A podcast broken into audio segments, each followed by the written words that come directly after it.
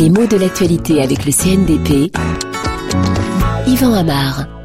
Démantèlement de la jungle à Calais. C'est sous ce titre, un petit peu mystérieux, il faut bien le dire, qu'on a annoncé que les forces de police avaient investi ce lieu de regroupement des clandestins qui, de Calais, au bord de la mer euh, du Nord, cherchaient en général à rallier l'Angleterre de l'autre côté du détroit. Calais n'est distant que de à peu près 32 kilomètres au point le plus resserré de la côte anglaise.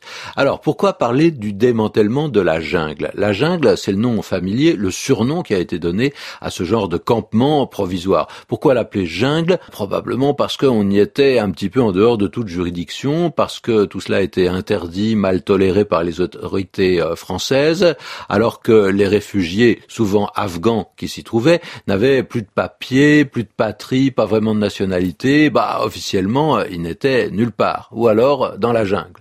Seulement, jungle, c'est un mot qui a toute une histoire et bien d'autres échos. Souvent, ça évoque un genre de cours des miracles, c'est-à-dire un lieu où la loi n'a pas vraiment force de loi. Bah, c'est la loi du plus fort, en fait. Chacun doit essayer de sauver sa peau et de faire sa place.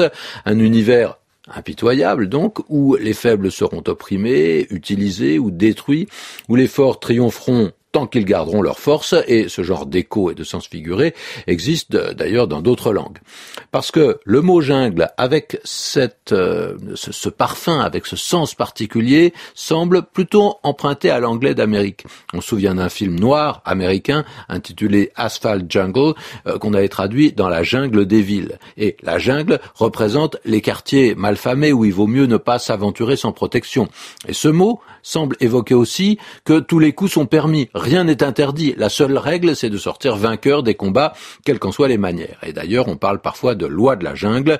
Là encore, on a affaire à un calque de l'américain The Law of Jungle. Étonnamment, c'est un mot qui a été popularisé en français par un tout autre biais, et c'est plutôt le succès du livre de Rudyard Kipling qui l'a fait connaître. Le livre de la jungle, qui est une fable charmante, censée se dérouler en Inde parmi des animaux qui se parlent, euh, ou en tout cas qui se comprennent, qui se respectent, qui se toisent, qui se méprisent, et puis au centre de tout cela un petit homme qui est Mowgli, qui acquiert une sagesse et une force mixte qui tient du règne animal et de l'humain.